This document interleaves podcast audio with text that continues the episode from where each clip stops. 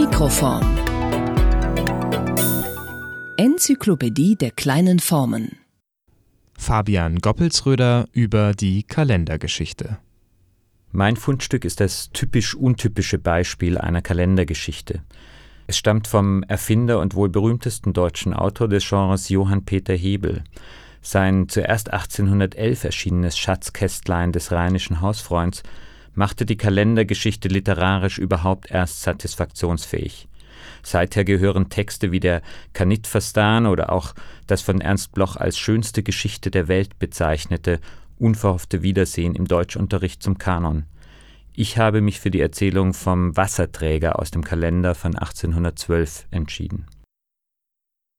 Der Wasserträger In Paris holt man das Wasser nicht am Brunnen, wie dort alles ins Große getrieben wird, so schöpft man auch das Wasser ohmweise in dem Strom, der hindurchfleust, in der Seine, und hat eigene Wasserträger, arme Leute, die Jahr aus, Jahr ein das Wasser in die Häuser bringen und davon leben.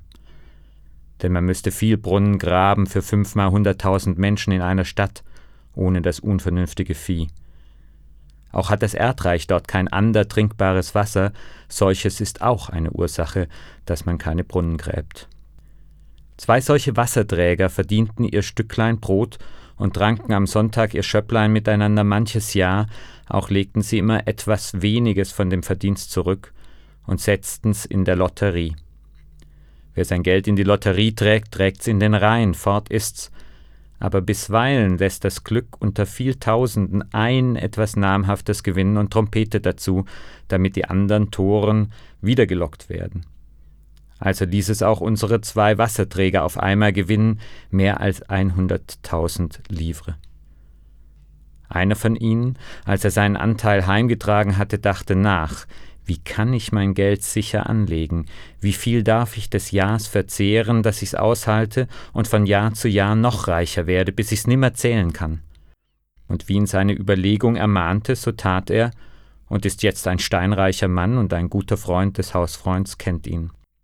Der andere sagte, Wohl will ich's mir auch werden lassen für mein Geld, aber meine Kunden gebe ich nicht auf, dies ist unklug.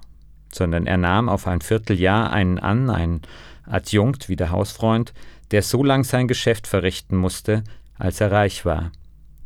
Denn er sagte, in einem Vierteljahr bin ich fertig. Also kleidet er sich jetzt in die vornehmste Seide, alle Tage ein anderer Rock, eine andere Farbe, einer schöner als der andere, ließ sich alle Tage frisieren, sieben Locken übereinander, zwei Finger hoch mit Puder bedeckt, mietete auf ein Vierteljahr ein prächtiges Haus, ließ alle Tage einen Ochsen schlachten, sechs Kälber, zwei Schweine für sich und seine guten Freunde, die er zum Essen einladete, und für die Musikanten. Vom Keller bis in das Speisezimmer standen zwei Reihen Bediente und reichten sich die Flaschen, wie man die Feuereimer reicht bei einem Brand, in der einen Reihe die leeren Flaschen, in der anderen die vollen. Den Boden von Paris betrat er nimmer, sondern wenn er in die Komödie fahren wollte oder ins Palais Royal, so mussten ihn sechs Bedienten in die Kutsche hineintragen und wieder hinaus. Überall war er der gnädige Herr, der Herr Baron, der Herr Graf und der verständigste Mann in ganz Paris. Als er aber noch drei Wochen vor dem Ende des Vierteljahrs in den Geldkasten griff, um eine Handvoll Dublonen ungezählt und unbeschaut herauszunehmen, als er schon auf den Boden der Kiste griff, sagte er Gottlob, ich werde geschwinder fertig, als ich gemeint habe.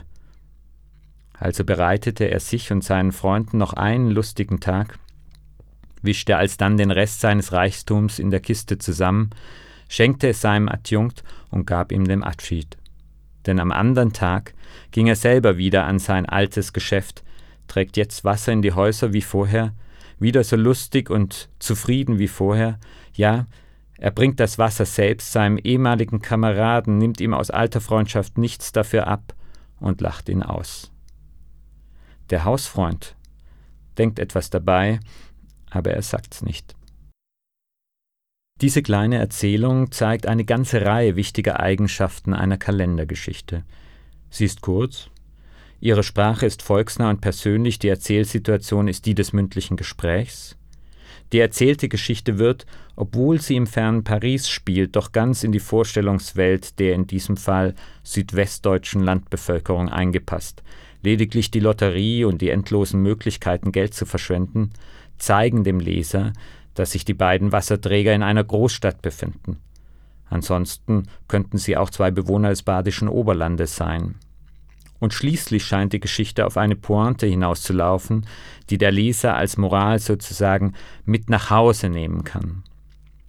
Spätestens hier aber wird der Text eigenartig, denn tatsächlich lesen wir statt einer unzweideutigen Moral am Ende der Hausfreund, also der Erzähler, der uns diese Geschichte mündlich berichtet, denkt etwas dabei, aber er sagt's nicht. Mit Walter Benjamin ist man geneigt zu sagen, wem Hebel nicht aus solchem Satze tief entgegenblickt, der wird ihn auch in anderen nicht finden. Die für jede Kalendergeschichte doch scheinbar so notwendige Pointe wird bewusst suspendiert bzw. vage und offen gehalten. Ein diffuser Eindruck der Ambivalenz menschlicher Existenz ist, was dem Leser am Ende dieser kuriosen Erzählung bleibt. Geschichte Im Unterschied zu heute war der Kalender bis ins 19. Jahrhundert kein Organizer für wichtige persönliche Termine. Statt eines Wochenplans bot das Kalendarium lediglich ein tabellarisches Raster der Tage des Jahres. Der Rest des Heftchens war eine Art Handreichung für die Herausforderungen des Landlebens. Hier fanden sich die Saatzeiten gelistet, die für den Aderlass notwendigen Gestirnkonstellationen oder auch die Anleitung zum Bau einer Sonnenuhr. Praktische Informationen also, die helfen sollten, den Alltag zu bewältigen. Spuren davon können wir noch heute sehen in Landkarten, Verzeichnissen von Autokennzeichen oder den Listen mit den Ferienzeiten der Bundesländer, die manchen Taschenkalendern angehängt sind. Der Aufstieg der Kalendergeschichte ist eng an diese besondere Pragmatik des Mediums gebunden. Hans Jakob Christoffel von Grimmelshausen gilt als ihr erster Autor, aber schon Ende des 16. Jahrhunderts wird die sogenannte Historie Teil des Kalenders. Schnell entwickelt sie sich zu einer Art erzählten Zusammenfassung der wichtigen und kuriosen Ereignisse des Jahres. Der inhaltliche Ausgangspunkt der Kalendergeschichte ist das Kalendergespräch, eine Unterhaltung zwischen fiktiven Personen, die die Reform des Papst Gregors XIII. von 1582 thematisiert. Das vielleicht wichtigste Thema der Kalendergeschichte wird so die Zeit, ihre große Herausforderung aber die Vermittlung der Gegenwart mit dem Wissen um die Vergangenheit. Nicht zuletzt aufgrund der direkten Ansprache des Lesers durch die Kalendergeschichte scheint sich das Volk mit Hilfe des Kalenders in jede Richtung lenken zu lassen. Soll es dumm oder klug, abergläubisch oder aufgeklärt, kühn oder feig, patriotisch oder unpatriotisch werden oder bleiben? Man gebe mir nur Gewalt über seine Kalender, so eine anonyme Stimme aus dem 18. Jahrhundert. Verbunden mit dem ökonomischen Gewicht welches der Kalender im merkantilistischen Wirtschaftssystem gewinnt, wird er als vielleicht erstes säkulares Massenmedium in der Geschichte auch politisch zum Faktor. Gerade diese enge Bindung an die machthabenden Strukturen aber führt Ende des 18. Jahrhunderts in die Krise. Nicht zuletzt der in Karlsruhe erscheinende Badische Landkalender gerät in Existenznöte.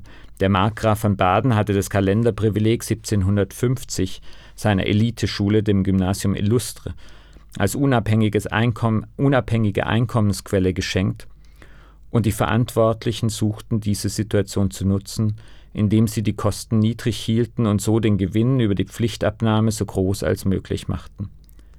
Eine Politik, die zur Entfremdung mit den Lesern führte, anstatt sich mit ihrem Kalender zu identifizieren, wurde ihnen das lieblos und in schlechter Qualität hergestellte Heft zum Zeichen eines unterdrückerischen Herrschaftssystems.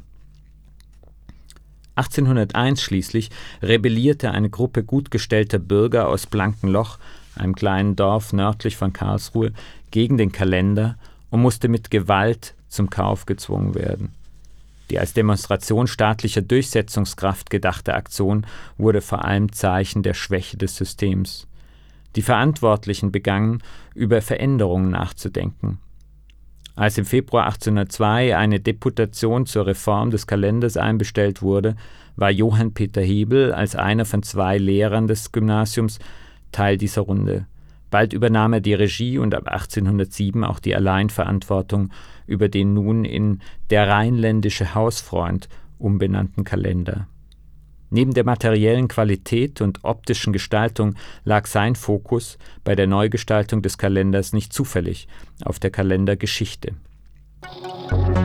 Typologie Sie fragen sich vielleicht, warum ich das hier alles erzähle, warum dieser ausführliche Rekurs auf die Geschichte des Kalenders, warum nicht einfach eine Analyse der literarischen Besonderheit einzelner Geschichten. Die Antwort klingt zunächst banal, weil es die Kalendergeschichte ohne Kalender eben nicht gibt. Erst aus der engen Bindung an ihr Medium entwickelt sie jene Besonderheiten, die sie von anderen kleinen Formen wie der Anekdote, dem Witz, der Kurzgeschichte unterscheidet. Dabei fällt auf, dass der eine Maßstab setzende Typ fehlt. Schon in Hebels Schatzkästlein finden sich neben Texten, die eindeutig als Erzählung erkennbar sind, auch Rechnungsexempel, nützliche Lehren, allgemeine Betrachtungen über das Weltgebäude oder populärwissenschaftliche Ausführungen über Prozessionsraupen und Spinnen. Müssen letztere nicht gesondert betrachtet werden? Doch auch wenn nicht alle Beiträge im Schatzkästlein im engen Sinne als Kalendergeschichten gelten sollten, so ist für das Verständnis der besonderen Poetik dieser kleinen Form der sie einbettende mediale Kontext auf besondere Weise wichtig. Wie schon gesagt, der Aufstieg der Historie als eigene Kategorie im Kalender war eng mit dessen pragmatischer Ausrichtung verbunden. Als Geschichte funktionierte sie hier nur durch ihren Gebrauchswert, dem nützlichen Wissen, das sie transportiert, der Information über Ereignisse des letzten Jahres oder dem moralischen Merksatz. Gerade diese alles dominierende Pragmatik aber war es auch, die die kurzen Texte die längste Zeit kaum als literarisch erscheinen ließen. Das ändert sich mit Johann Peter Hebel. Der Erfolg seines rheinländischen Hausfreunds hängt nicht zuletzt an der poetischen Kraft seiner Geschichten. Eine poetische Kraft, die sich im ganz bewussten Spiel mit dem medialen Setting erst entfaltet. Hebel nutzt den populären Ton des persönlichen Gesprächs, die alten Fragen des Kalenders oder die erwartete Moral am Ende der Geschichte. Er nimmt die Traditionen seines Mediums auf und verschiebt sie zugleich. Der Dialog zwischen Hausfreund und Leser wird zu einem sich über Jahre spannenden Gespräch. Sein einfacher Duktus ist keine Anbiederung. Hebel schafft vielmehr eine Vertrautheit, die, wie in der Erzählung die Bekehrung, Zwischentöne zulässt und so seinen Geschichten eine neue Qualität gibt.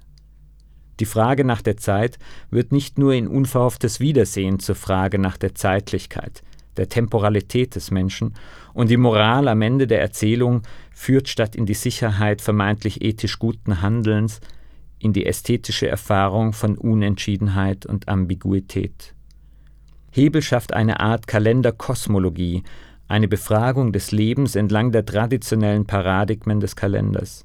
Stattdessen Pragmatik nur zu bedienen, nutzt Hebel die gewachsenen Erwartungen des Lesers, um dessen Blick in seinen Texten poetisch zu weiten. So ist es kein Wunder, dass schon 1811 der Verleger Johann Friedrich Kotter aus Tübingen Hebel bittet, eine Auswahl der, wie er sagt, interessantesten seiner Geschichten für ein überregionales Publikum zusammenzustellen. Und tatsächlich besorgt Hebel diese erste Ausgabe seines Schatzkästlein des rheinischen Hausfreunds noch selbst. Der Erfolg ist groß und die Geschichten sind mit einem Mal mehr als nur erzählerisches Beiwerk. Und doch verändert sich nun auch die Rezeption und mit ihr die kurzen Texte selbst. Das typisch Untypische, wie es auch für das von mir mitgebrachte Fundstück charakteristisch ist, verblasst. Was bleibt, ist ein Genre unter anderem, das sich in seiner Nische auf dem Literaturmarkt einzurichten beginnt. These meine tatsächlich sehr zugespitzte These ist deshalb, dass es die Kalendergeschichte eigentlich nur in Hebels rheinländischem Hausfreund gibt. Die Geschichte früherer Kalender hatte noch nicht das spielerische Element, mit dem sich Hebel aus dem Diktat reiner Pragmatik zu befreien versteht. Die Entscheidung, seine Erzählungen aus ihrem ursprünglichen Kontext im Kalender herauszunehmen und als separate Sammlung zu veröffentlichen, ist allerdings ebenfalls höchst problematisch. Manche der ursprünglichen Eigenheiten, die volksnahe Sprache, die wiederkehrende Frage nach der Zeit, die Rolle der Moral am Ende der Geschichte, sind nun primär Stilmittel eines medial kontextlosen Genres. In der Folge können dann auch Bertolt Brecht oder Oskar Maria Graf Kalendergeschichten schreiben, die nie wirklich für einen Kalender bestimmt waren. So wunderbar diese Texte auch oft sind. Ihre Poetik ist eine andere als die der Hebelschen Erzählungen. Heute stellen häufig Anthologien von Dorfgeschichten den Fundus, aus dem man diejenigen Texte auswählt, die dann in einem der wenig noch aufgelegten Landkalender erscheinen. Das zeigt, wie sich die Wahrnehmung des Genres von seiner Ursprungsgeschichte gelöst hat. Kalendergeschichten im eigentlichen Sinne sind diese Texte nicht. Anders als Hebels Texte für den rheinländischen Hausfreund gehen sie nicht aus dem Kalender hervor, sondern werden nachträglich in ihn montiert. Mikroform. Der Podcast des Graduiertenkollegs. Literatur und Wissensgeschichte kleiner Formen.